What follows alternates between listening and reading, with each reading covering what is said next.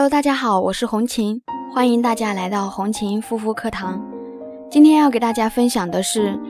最近很多人呃问的红血丝方面的一个问题。那么有红血丝的肌肤要注意避免哪些呢？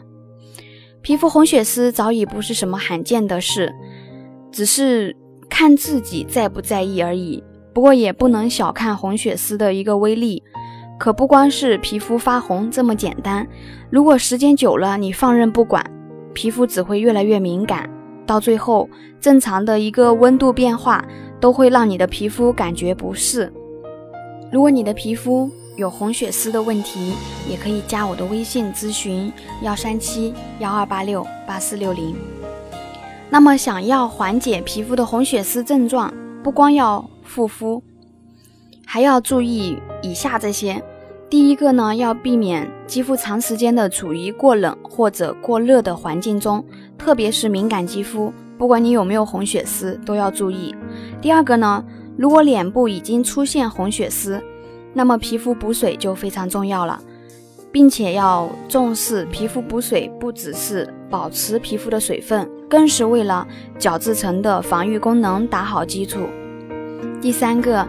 不管是洗面奶还是爽肤水等护肤产品，都应该以温和性为主，啊，最好是选择无香精、防腐剂、零添加的植物护肤，千万不要一味的追求美白或者是淡斑去皱类的功效型产品，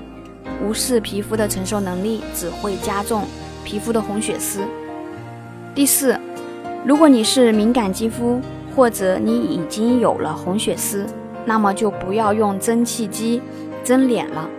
呃，网上很流行，就是一些蒸脸的那些，呃，蒸脸的产品，就是直接对着脸部蒸的那一种。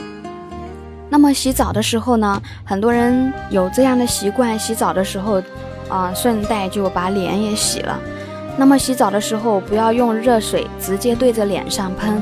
持续的热水的一个热度会刺激导致皮肤不适。